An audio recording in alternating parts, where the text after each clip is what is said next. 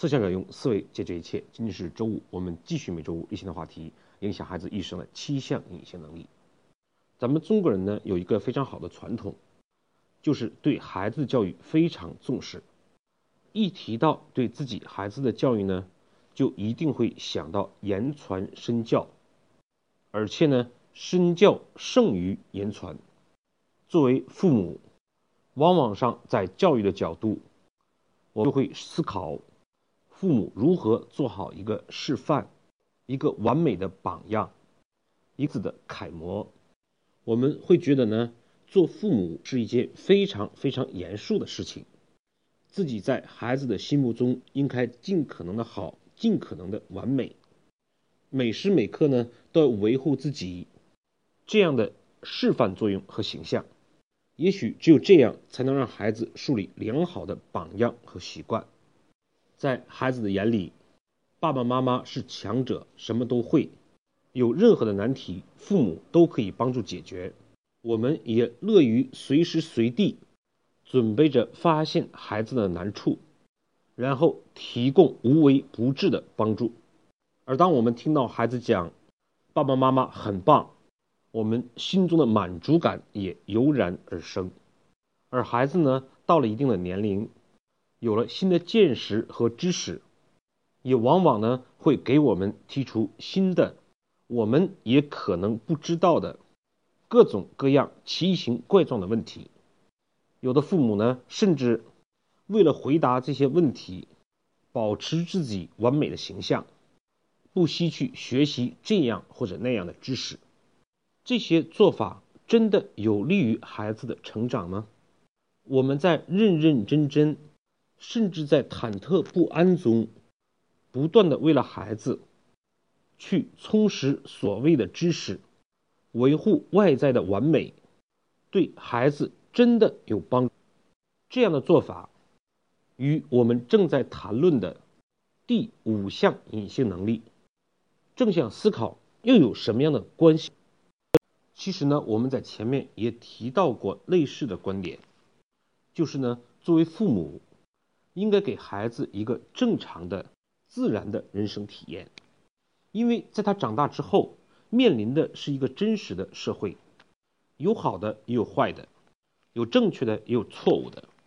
我们可以这样设想：一个孩子只懂得从优秀的身上学习优秀。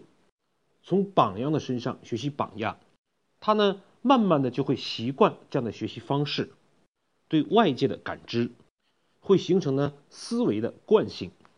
所以呢，当他长大之后，看到别人的缺点和错误的时候，可能想到的不是引以为戒，而是觉得他们并没有像父母一样正确的做好事情，所以呢，反过来导致。自己有坏的遭遇，又或者呢对别人苛责，而是迁怒、抱怨、苛责，这事实上又怎么会是正向呢？中国有一句话叫“出自淤泥而不染”，我们太习惯于给孩子一个不真实的、十全十美的纯净的环境，当他面临真正的社会。会有污泥存在的时候，哪里会有出自淤泥而不染的情节和胸怀呢？而如果相反，一个孩子在小的时候，在基本的做人的原则方面，比如说诚实啊、信誉啊，这些呢是从父母身上学到正确的好的方式，也看到呢父母身上也会有的缺点和错误。并且关键的是，我们能将自己的缺点和错误暴露给孩子，甚至与孩子一起讨论这些缺点和错误。我们想改变，但是成人之后又很难改变的痛苦的心理过程，孩子呢就更有可能面临污泥环境的时候，不是抱怨苛责，而是呢懂得适应。懂得在污泥的环境下生存的法则，因为能够宽容、包容错误，才有可能纠正、改变错误。比如说，我呢，其实就有一个乱放东西的习惯。我觉得在这点上，我没有必要为了教育孩子，去刻意的改变自己。反而呢，当我找不到东西的时候，我会请自己的孩子，麻烦他们去寻找。时间长了呢，他们难免就会跟我讲：“爸爸，为什么你不能将东西放好呢？放在固定的位置，下次找不就是更容易了吗？”其实我要的恰恰就是这句话。我们大可以就这个事情与孩子一起讨论，帮助父母去纠正。我们首先鼓励他能够看到爸爸的这个缺点，发现爸爸找不到东西的原因，而且呢，在爸爸是错误的时候，也能够包容帮助爸爸，而不是呢抱怨。因为呢，一个人他也不想犯错误。也不想有缺点，可是有的时候呢，自己改变起来会十分困难，或者呢，自己干脆就没注意到。这种善意的提醒和帮助是非常好的品德。通过这样的事例呢，孩子呢也更能体悟到，如果自己在小的时候不能养成好的习惯，长大之后呢，也会犯爸爸这样的错误，麻烦别人。去帮助解决自己的问题。其实呢，这样的做法，很多人不愿意去尝试，往往就因为我们通常认为父母是孩子最好的老师，上梁不正下梁歪，这些观念呢，让作为父母一直都保持着绷着自己的精神，端着自己的面子。事实上呢，并非如此。丘吉尔呢就说过这样的话：完美主义呢等于瘫痪。苛求完美只能造成残缺。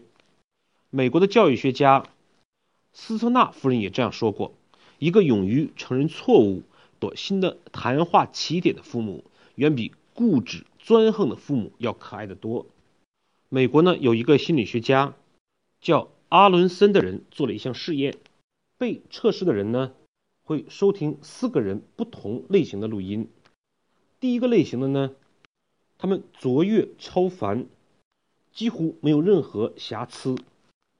第二种呢，他们虽然卓越，但是呢也会犯这样或者那样的错误，比如说离开家却忘了锁门。第三种呢是有缺点、能力平庸的人，一种呢是没有犯过错误，没有大的缺点却平庸。测试的结果很有意思。对这四类人最有吸引力的，恰恰是有着卓越能力，但是呢又有着缺点，甚至犯过错误的人，而十全十美的人，其一呢仅居第二位。为什么会有这样的结局呢？这种现象呢就叫做犯错误效应。可以这样去通过身边的例子来感知，一个老师，他的能力越强呢。学生就会越尊敬他，但是呢，尊敬和吸引是两个完全不同的事情。老师的能力越强，学生呢往往会在接触的过程中感觉到不安，会恭而敬之，敬而远之。而那些虽然在某些方面能力超群，但是呢难免会犯常人的错误的老师呢？更容易受到学生的喜爱。同样道理，我们做父母呢也是如此。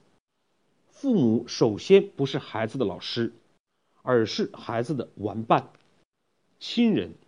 所以呢，在老杨看来，父母呢在最基本的底线的做人原则上，理应让孩子感觉到自己的榜样作用；而在其他的事情上，我们则没有必要。去刻意的追求自己的完美，恰恰相反，我们可以有效的利用自己的缺点、犯下的错误，让孩子来分析，甚至指导我们。这种在我们的缺点和错误中，让孩子去学习和成长的方式，远比我们扮演一个冷冰冰的、不近人情、不食人间烟火的完美的形象要好得多。好，我们对今天内容做一个回顾。第一，作为父母呢，我们通常讲要以身作则，我们就是要正常的体自己的缺点和错误。第二，与孩子一起讨论自己的错误，让孩子呢扮演老师，让大人一样的跟自己思考，帮助父母成长，在很多时候呢，更有利于自己孩子的正的成长和学习。第三，宽容错误才可以纠正错误。让孩子呢从小就懂得从别人的错误中，先是宽容，然后呢试着提供帮助，至少呢自己也以此为戒，从别人的错误中学习自己正确的道路。这本身呢就是正向思考的一个部分。好，今天的分享呢咱们就到这里，谢谢你的收听。